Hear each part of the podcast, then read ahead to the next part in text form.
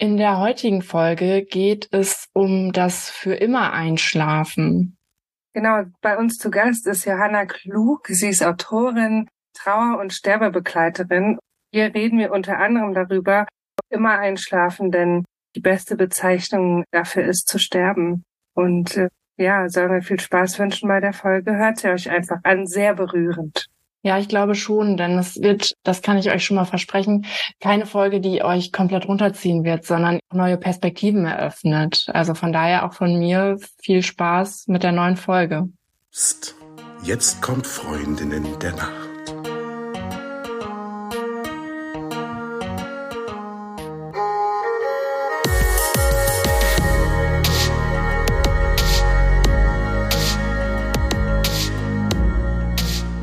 Hallo und herzlich willkommen zu einer neuen Folge von Freundinnen der Nacht. Mein Name ist Talia und bei mir ist die Die Eva, hallo. Und bei uns ist auch Johanna Klug. Johanna ist Autorin und Trauer- und Sterbebegleiterin. Und was das mit dem Schlaf zu tun hat, das erfahren wir alles gleich. Aber erstmal an dich, Eva, die Frage, wie hast denn du heute Nacht geschlafen? Also ehrlich gesagt, ich lag gestern Abend im Bett und war ein bisschen aufgeregt, weil wir uns schon so lange auf Johanna freuen. Und ich, ich konnte so schlecht einschlafen. Und dann habe ich gedacht, wie schön es ist. Und kennt diese Menschen, die so sagen, nach 50 Jahren Ehe, ich habe immer noch Schmetterlinge im Bauch, wenn ich an meinen Heinrich denke. Und so geht's mir auch heute. Ich habe äh, ein bisschen aufgeregt. Ich freue mich hier zu sein. Und dadurch war mein Schlaf unruhig. So. Ja, Talia, wie hast du geschlafen? Völlig unspektakulär, richtig gut. Ich bin ins Bett gegangen, habe schön geschlafen, bin erholt aufgewacht. Also ja, ich kann nichts Spannendes berichten, tut mir leid. Johanna, wie hast du heute Nacht geschlafen? Ich habe, ich träume in letzter Zeit total viel und es sind so ganz verrückte Träume irgendwie, wo ich das Gefühl habe, so ich bin so ein bisschen wie bei Alice im Wunderland gerade. Und ich wach dann irgendwann immer so mittendrin auf und denke mir so, huch, okay, das war jetzt irgendwie absurd, aber zum Glück ist das nicht die Realität, sondern ich wache auf und merke dann irgendwann so, okay, nee, das war alles nur ein Traum. Äh, genau, aber von daher habe ich irgendwie ein bisschen verrückt geschlafen. Ja, Johanna, für die, die dich nicht kennen, was ja wahrscheinlich sehr, sehr wenige sind, stell dich doch bitte hm. einmal kurz vor. Wer bist du? Was machst du? Ja, ich heiße Johanna und ich bin seit vielen, vielen Jahren auf Palliativstationen und im Hospiz irgendwie tätig und habe dann vor ein paar Jahren angefangen, darüber Bücher zu schreiben, obwohl ich nie gerne geschrieben habe und mein Deutschlehrer mir auch immer gesagt hat, also Frau Klug schreiben können Sie nicht und ich das so manifestiert hatte, dass ich es auch wirklich dachte. Und irgendwann kam dann der Impuls irgendwie von außen einfach und ja, und dann der Kontakt zu meiner ersten Lektorin, die dann meinte, ach, Frau Klug, schreiben Sie doch mal ein Buch. Und dann war ich so, ach, okay, na gut. Und dann habe ich das irgendwann gemacht. Und seitdem schreibe ich eben über, über meine Arbeit als Sterbebegleiterin und sonst so auch irgendwie über viele Endlichkeitsthemen. Ich meine, der, das ganze Thema Tod ist ja sehr weit und deswegen bin ich ja auch heute hier bei euch, weil der Schlaf natürlich auch ganz viel mit dem Tod zu tun hat. Ja, spannenderweise gibt es da ja zumindest von der Formulierung eine Verbindung. Wir reden heute darüber, für immer einzuschlafen. Man sagt das so, es bedeutet, dass man stirbt und ungerechterweise wird der Schlaf mit dem Tod irgendwie in Verbindung gebracht. Und Sterben hat ganz oft eben nichts mit ein, einfach Einschlafen zu tun. Hm, was denkst du, verwenden wir die Formulierung als Trost? Oder was meinst du, warum tröstet man sich mit den Worten mal einschlafen? Ist das wirklich der beste Ausdruck, den wir dafür haben? Was denkst du?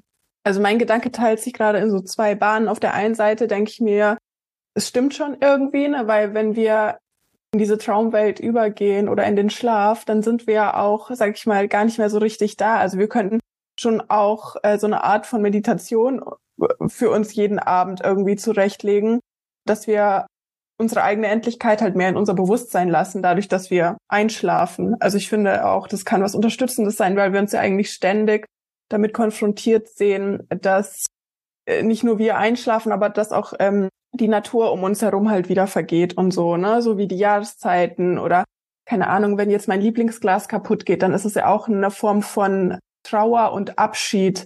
Und genau ist das im Schlafprozess, finde ich, ähnlich eigentlich. Und auf der anderen Seite finde ich das total schwierig, vor allem wenn man mit Kindern darüber redet, dass dann ganz oft und sehr wirklich schnell einfach gesagt wird, ja, die Oma ist eingeschlafen. Und daraus können sich halt echt krasse Ängste bei den Kindern entwickeln, dass die dann Angst davor haben, einzuschlafen, weil die dann auch denken, ja, dann sind sie so wie Oma, also wachen nicht mehr auf.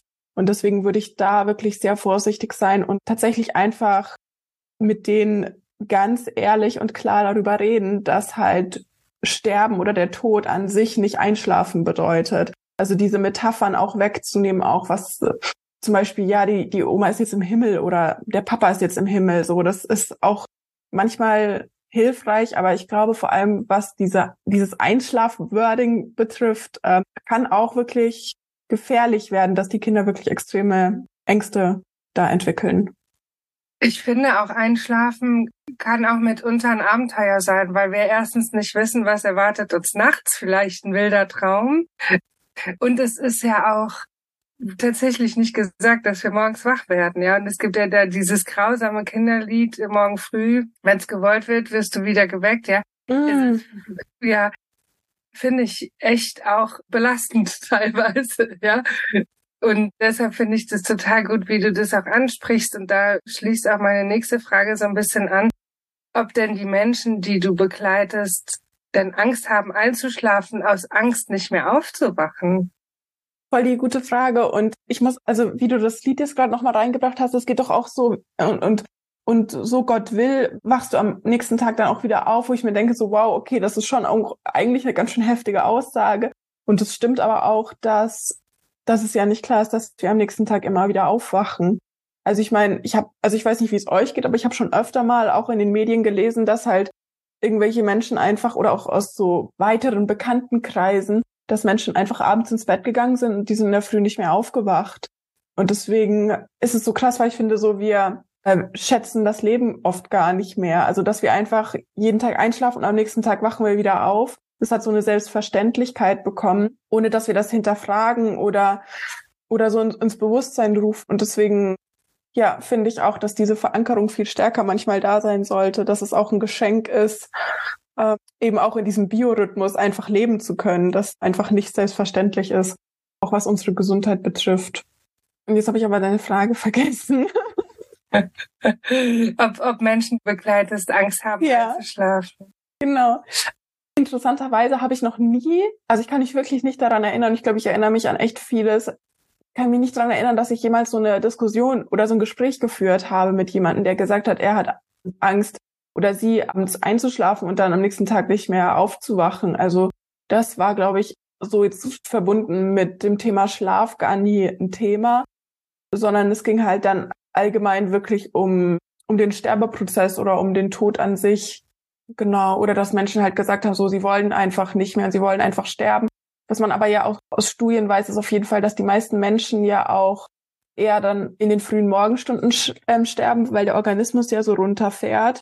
Und ich meine, es ist ja sowieso so, wenn Menschen dann im Sterbeprozess essen und trinken, langsam aufhören und so und das hoffentlich auch nicht von Zugehörigen oder von der Pflege noch irgendwie eingetrichtert bekommen oder reingeschoben oder dass die noch irgendwelche Infusionen gelegt bekommen, weil es heißt, nee, ist aber voll wichtig und der Mensch braucht aber noch Energie und Nahrung und der Organismus kann es aber gar nicht mehr verwerten. Also wenn das in diesem natürlichen Prozess einfach stattfinden darf, dann funktionieren ja viele Vorgänge nicht mehr. Also der Stoffwechsel und die ganzen Organe und deswegen ist es wie so ein seichtes Hinübergleiten oft, das in den frühen Morgenstunden passiert, weil der Organismus eh schon so so fein und so, ähm, so, ja, instabil ist jetzt vielleicht das falsche Wort, aber einfach so an so einer, an so einer Schwelle schon ist, wo einfach vieles nicht mehr so funktioniert.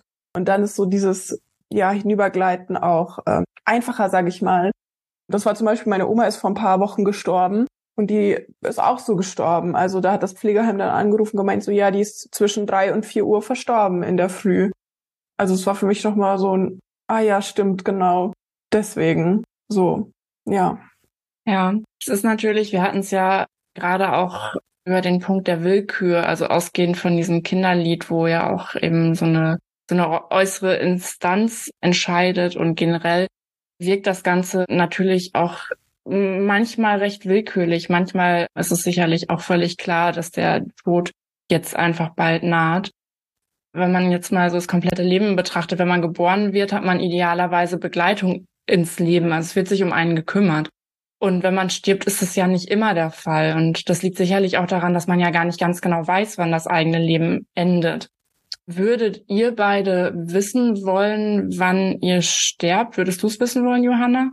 Ähm, ich definitiv nicht, weil ich glaube, ich würde mich total verrückt machen und mir dann irgendwelche Szenarien ausdenken, so ja, und wie sterbe ich denn jetzt dann an dem Tag X? Und ich finde halt, so was du gerade gesagt hast, auch nochmal so treffend, dass wir zu diesem Moment des Sterbens so ausklammern und dann aber wenn es dann dran ist, dann sind wir darauf gar nicht so vorbereitet, was es braucht an Begleitung, an Begleitung im ambulanten, vielleicht aber auch dann im stationären Setting. Und dass diese ganzen Diskussionen aber dann, wenn sie geführt werden, immer so auf dieses Ende gerichtet sind. Und ich mir aber denke, so ja, aber das ganze Leben ist ja so ein Prozess oder so ein Vorbereiten darauf, dass wir irgendwann auch sterben. Und es geht doch auch um die Begleitung im Leben, weil das Sterben passiert ja auch im Leben. Und das verstehe ich oft nicht, dass Menschen, sterbende Menschen auch so zu Objekten machen. Das passiert ja im medizinischen Setting auch ganz, ganz schnell, dass du nur noch eine Nummer bist oder Lungenkrebs auf Zimmer 12 oder so. Aber dass ich da einfach auch wichtig finde zu sagen, so ja, aber so eine Sterbebegleitung ist auch immer eine Lebensbegleitung und wir sollten uns schon vorher Gedanken darüber machen, wie wir im Leben begleitet wollen, weil diese Verbindungen mit Menschen stärken halt auch dann am Ende so. Und es gab auch Studien dazu, dass in den USA auch vor allem, dass ja über Jahre hinweg Menschen befragt wurden. Am Ende kam halt raus, es ist jetzt nicht das, das Geld auf dem Konto oder das neueste Auto, sondern es sind wirklich die, die, die zwischenmenschlichen Beziehungen und äh, genau, und, und es sind auch nicht viele Menschen so, sondern wirklich nur ein paar und es geht um die, die Qualität dieser Beziehungen. Und ich finde, das sollten wir uns vielleicht auch einfach viel öfter während unseres Lebens bewusst machen. Ich finde, es ist ein total wichtiger Punkt, dass du da auch nochmal diese Studie oder Studien reinbringst. Ich habe auch davon gehört. Und wenn ich jetzt überlege, ob ich wissen wollen würde, wann ich sterbe, dann würde ich fast eher mit Ja als Nein antworten.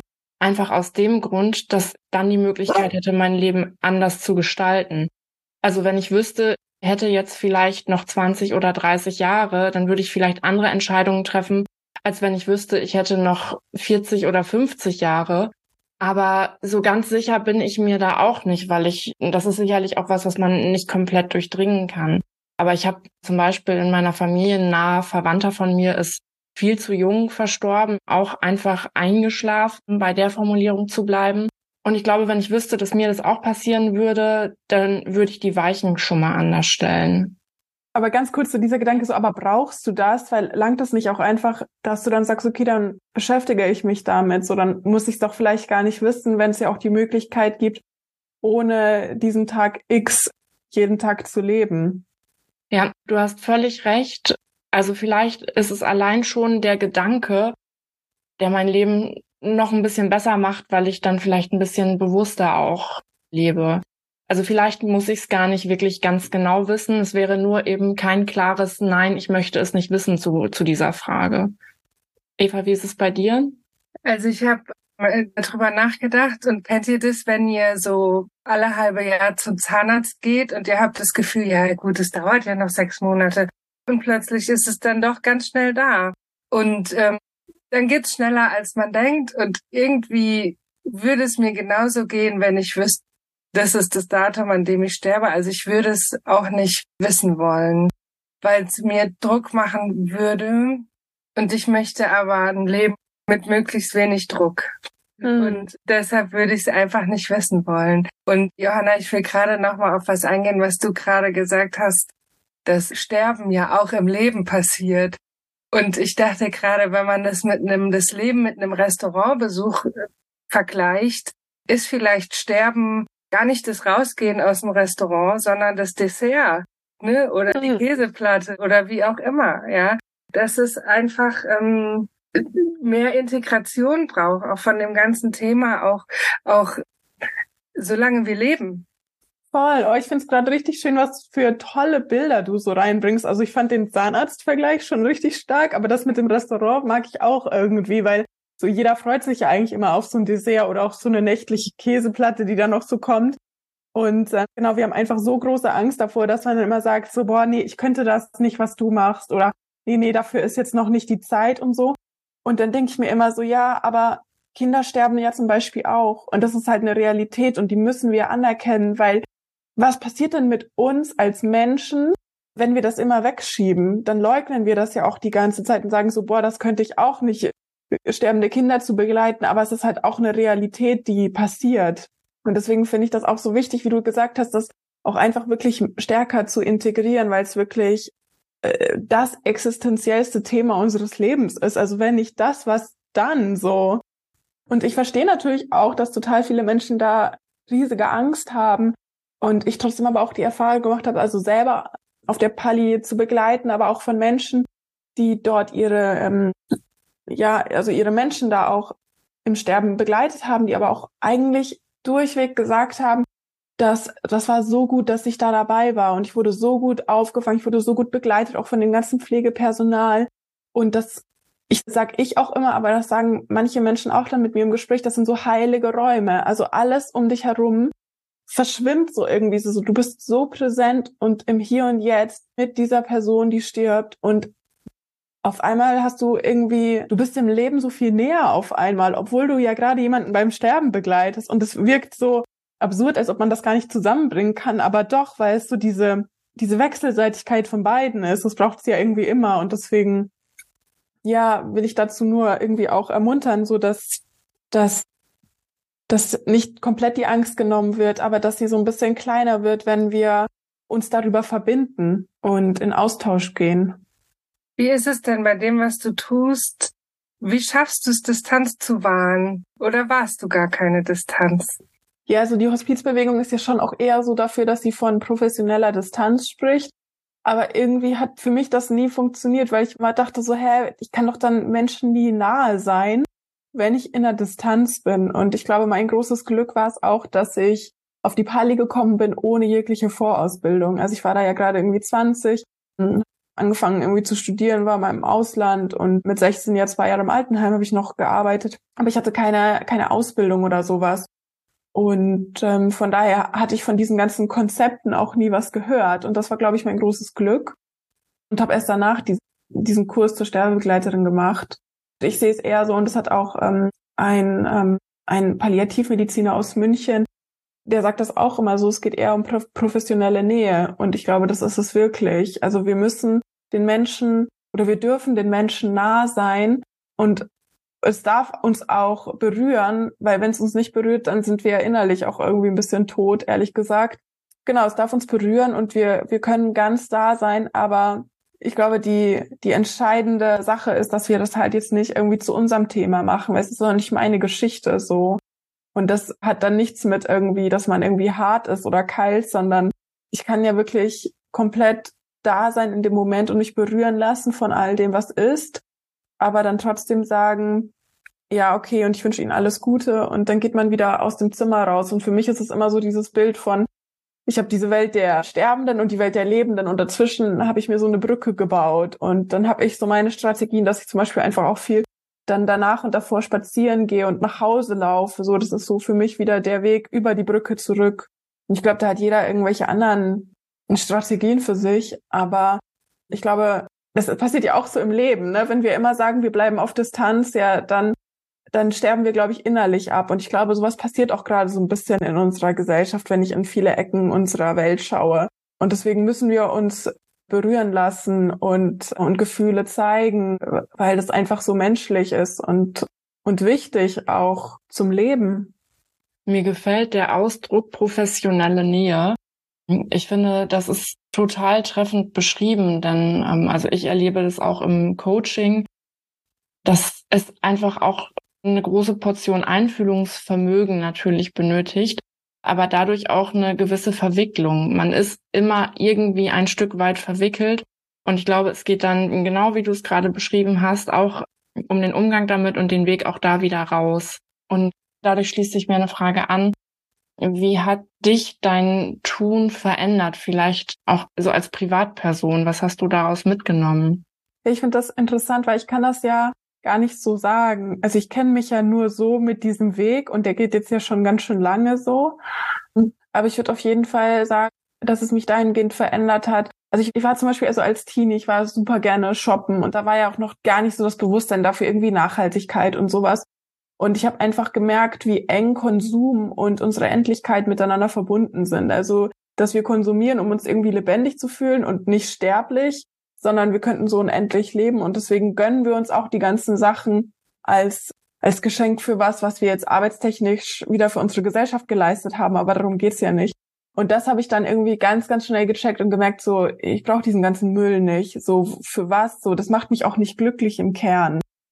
Und da habe ich zum Beispiel angefangen, dass ich einfach nur noch Secondhand, wenn dann überhaupt kaufe und aber auch nicht diese krassen Läden wie es in Amsterdam, wo eine Jacke trotzdem irgendwie 100 Euro kostet. Und als ich in Hamburg gewohnt habe, ich habe einfach so viel auf der Straße gefunden und die geilsten Blusen und Sachen, so habe ich einfach da gefunden. Ich war so, wow, krass, einfach mal mit offenen Augen durchs Leben gehen und dann hängen Leute einfach so viel Sachen irgendwie raus. Also in Hamburg, Berlin ist das ja wirklich viel so. Und also es hat mir auf eine ganz andere Art und Weise die Augen geöffnet und auch meine Zeit anders zu priorisieren, dass ich halt wirklich auch viel genauer hinspüre und schaue, welche Menschen oder mit welchen Menschen möchte ich wirklich auch meine Zeit verbringen und und ähm, wann ist es mir auch zu viel? Also welche Menschen rauben mir vielleicht auch ein bisschen Energie oder was auch so Orte betrifft. So, also ich glaube, das kann wahrscheinlich fast jeder unterschreiben, aber dass man sich in der Natur viel gelöster fühlt. Und zum Beispiel, mir ging es noch nie so gut wie damals, als ich in Norwegen gewohnt habe. So, weil da sind einfach, ist ja die Größe ungefähr von Deutschland, aber einfach nur sieben Millionen EinwohnerInnen und ganz viel Fjorde und Berge und das war, das war einfach super. Genau, also genau, dass ich einfach angefangen habe, mir mein Leben anders, anders einzuteilen und ich mir auch gedacht habe, ich habe keine Bucking, äh, nee, Bucking heißt das ja gar nicht, ich, ich habe keine Bucketlist, so. Also for what, so, weil wenn ich was machen will, dann mache ich es halt jetzt gleich und schieb's nicht noch raus, weil ich weiß ja auch nicht, also es kann ja sein, wie du es gerade gesagt hast, Talia, dass dass man dann einfach einschläft, wie es bei einem Bekannten von dir war. Und dann habe ich ja gar keine Chance mehr, diese Bucketlist abzuarbeiten auch wieder.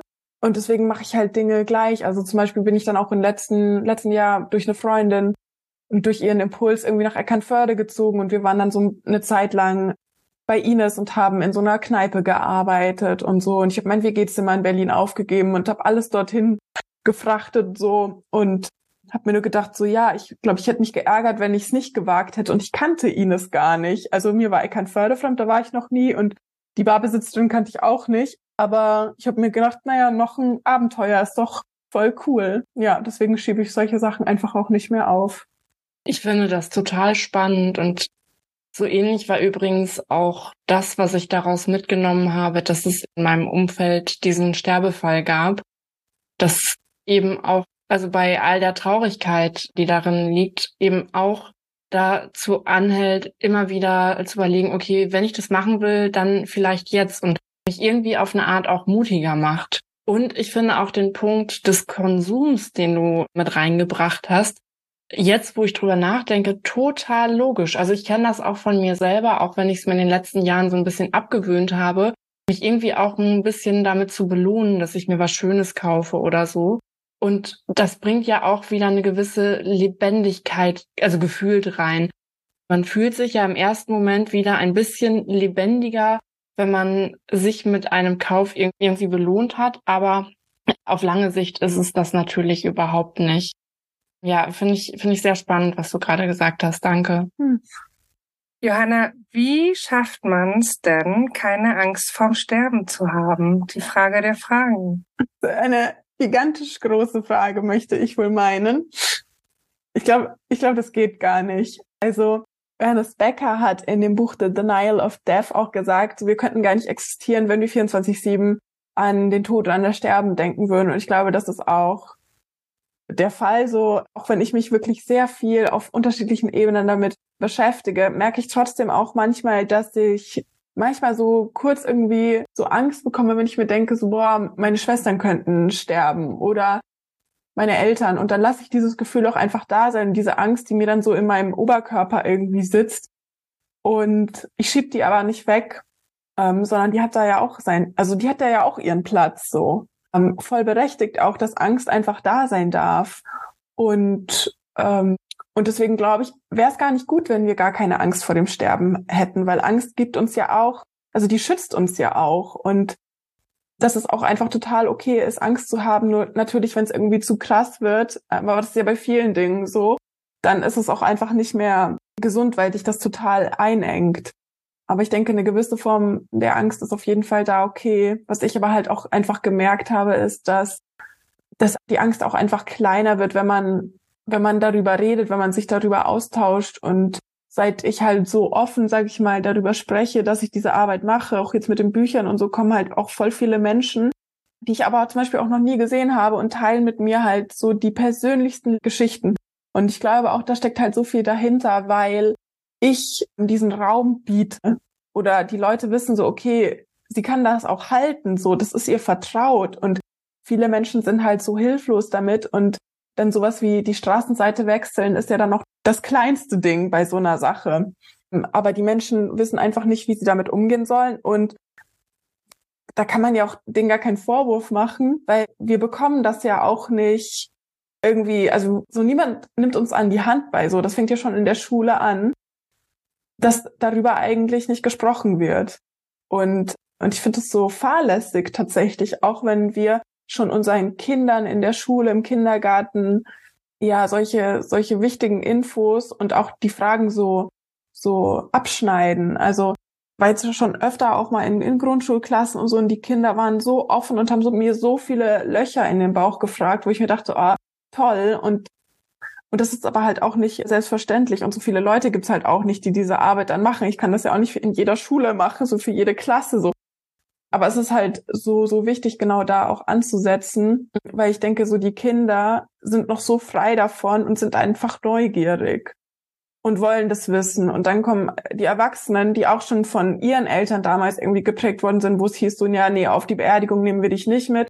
Und dann sch schläft die Person einfach ein oder über den Tod reden wir nicht, das ist gar kein Thema. Und das prägt ja einfach und das wird immer weitergegeben, wie so ein, wie so ein Holzstab von Generation zu Generation. Und wir müssen das irgendwann einfach mal unterbrechen, weil sonst kriegen wir es auch nicht integriert. Wenn wir erst im Arbeitsleben mit 30, 40 oder so anfangen zu sagen, okay, da passiert jetzt auch vielleicht ein Todesfall und die meisten Erwachsenen sehen ja ihren ersten Toten erst im hohen Erwachsenenalter. Die meisten dann ist es einfach zu spät. So, deswegen sollten wir wirklich auch in der Grundschule, im Kindergarten damit anfangen zu sensibilisieren, zu sagen so, hey, der Tod gehört halt einfach zum Leben dazu und wir beantworten euch einfach alle Fragen, dass ihr da auch anders einfach aufwachsen könnt damit.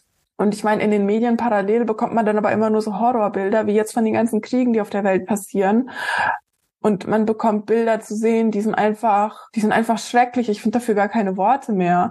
Aber sowas, sowas wird dann gezeigt. Und es ist dann trotzdem so eine Distanz, die wir dazu einnehmen. Aber auch gleichzeitig so ein Tod ist ja schrecklich. So, aber es kann halt auch was einfach total Verbindendes sein. Also das, was ich erlebt habe, war halt, hatte halt oft beides. So. Und ich habe auch da in meinen Begleitungen schon viel geweint und ich habe auch krass getrauert, wo ich mir dachte so, hä, wie, wie kann das denn jetzt sein? Ich habe die eine Person doch nur irgendwie viermal begleitet.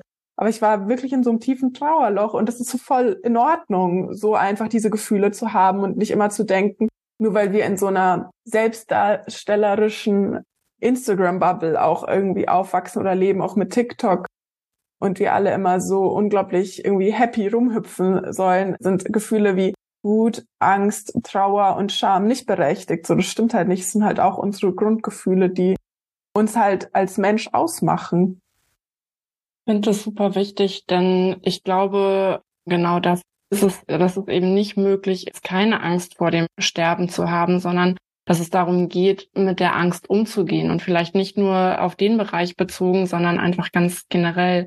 Es gibt ja nicht wirklich einen richtigen oder falschen Umgang mit Angst. Vielleicht eher, wenn man es überhaupt bewerten möchte, einen konstruktiven oder einen destruktiven auch da darf es ja auch manchmal destruktiv sein, wenn es eben das ist, was man gerade braucht, um, um damit umzugehen. Wichtig ist vielleicht einfach, dass man damit umgeht und dass man es integriert. Hast du denn Tipps für Menschen, die vor lauter Trauer nicht schlafen können? Ja, also es kommt natürlich voll drauf an. Das ist, finde ich, sehr, sehr individuell.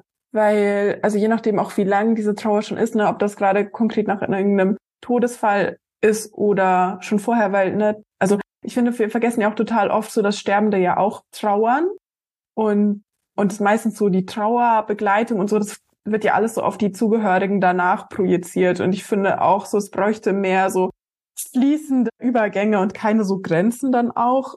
Was ich jetzt so, keine Ahnung, einfach so aus meinem Fundus irgendwie mitgeben kann, wo ich aber auch sage, es ist wirklich so individuell und da muss jeder wirklich individuell gucken, auch wie lange diese krasse Trauerphase vielleicht schon anhält oder ob jetzt das Haustier gestorben ist oder ein Mensch oder ob, wie gesagt, die Lieblingstasse kaputt gegangen ist, ist ja auch Trauer. Ne? Da, da hängen ja auch viele Erinnerungen dran. Also Erinnerungen sind irgendwie, also für mich auf jeden Fall so ein krasses Stichwort. Meditationspraxis kann natürlich da auch helfen. Also egal, ob das jetzt Yoga ist oder Qigong, Tai Chi, es können auch Sitzmeditationen einfach helfen. Also je nachdem, aber auch wie aktiviert man ist, wenn es einem wirklich so, sag ich mal, sch schlecht geht und man so in so tiefroten Zustand ist von, vom Nervensystem, also dass man eher so in einem Kollaps ist oder in so einem Freeze-Modus, dann hilft es eher, wenn man so Bewegungsmeditation macht, so, also so wirklich so Qigong vom Einschlafen oder so. Das mache ich zum Beispiel auch immer, weil mich das einfach voll abholt und runterbringt. Genau, und dann sonst gibt's natürlich auch da einfach total viele Bücher. Es gibt eine ganz tolle Salbe tatsächlich, die heißt Aurum Lavandula und die ist mit Gold, Rose und Lavendel. Und es ist so eine Metallsalbe und man schmiert die sich auf das Herz. Also man nimmt so einen kleinen Stofflappen, tut da ein bisschen Creme drauf und die bringt einen sofort runter, tatsächlich. Also du merkst wirklich so innerhalb von ein paar Minuten, wie dein Herz auf einmal ruhiger wird und schlägt. Die kann beim Einschlafen total gut helfen. Oder einfach so ein Lavendelkissen. Ich weiß gar nicht, ob ihr all diese Tipps vielleicht sogar auch schon mal gesagt habt, aber es sind tatsächlich oft so, so ganz simple Dinge und gar nicht so, so krass. Auch das, was in der Sterbebegleitung am Start ist. So es ist meistens ganz einfach, aber in dieser Einfachheit liegt halt dann doch so viel Tiefe. Ja, so einfach ist nicht immer einfach. Ja, also das sind so, so Dinge, die einem gut tun können und ja. Ich glaube vor allem auch so Sachen wie so einfach nicht mehr am Handy und Laptop sein, kein Blaulicht, vielleicht eine Kerze anmachen, dass wirklich auch der Organismus runterfahren kann. Mhm. Und nicht mit, nicht, nicht alles so mit ins Bett nehmen. Also, dass man vielleicht auch einfach nochmal mit, mit jemanden irgendwie sich austauscht oder so, wenn man wirklich so voller Trauer ist. Aber wie gesagt, ich glaube, das ist schwierig, weil das einfach so super individuell ist. Trotzdem ja ein paar ganz gute Anhaltspunkte und wahrscheinlich geht es im Endeffekt dann einfach darum, genau hinzuhören, was man gerade braucht und vielleicht mhm. auch manchmal ich kenne das von mir selber, wenn ich in einem Zustand bin, wo ich weiß, kognitiv weiß, meditieren würde mir jetzt total gut helfen, dass alles in mir dagegen strebt, dass ich mir jetzt diese Ruhe nehme und tatsächlich auch runterfahre.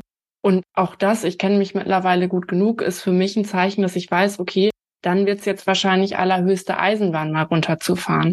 Also da ist wahrscheinlich dann der Schlüssel, genau hinzuhören und sich auch selber gut genug zu beobachten. Ja, total. Ich glaube, das ist so die, die erste wichtigste Säule so überhaupt in diesem ganzen Prozess, dass man, dass man, ja, sich einfach auch gut kennt und, ja, wie du es einfach gerade gesagt hast, mhm. dann irgendwie in sich reinspüren kann, was, was man gerade braucht. Also ich, ich spüre gerade eine verrückte Gleichzeitigkeit der Dinge, weil mich hat, glaube ich, ein Gespräch noch nie so traurig und glücklich gemacht. Ähm, oh. Beiderlei, ja weil ich finde, das ist so ein großes Thema und bringt ja auch viel Traurigkeit mit. Auf der anderen Seite finde ich, dass gerade du als Person auch den Tod irgendwie hoffnungsvoll gestaltest, will ich gar nicht sagen, das ist vielleicht das falsche Wort, aber ja, da kommt auch so eine, so eine Fröhlichkeit mit und auch so eine Lust am Leben und das finde ich total toll. Vielen lieben Dank, Johanna. Oh, gerne. Das berührt mich gerade total. Richtig schön. Danke. Ja, Johanna, auch von meiner Seite vielen lieben Dank für dieses tolle Gespräch und die Einblicke in deine Arbeit. Und dann würde ich an dieser Stelle sagen, gute Nacht. ja, gute Nacht.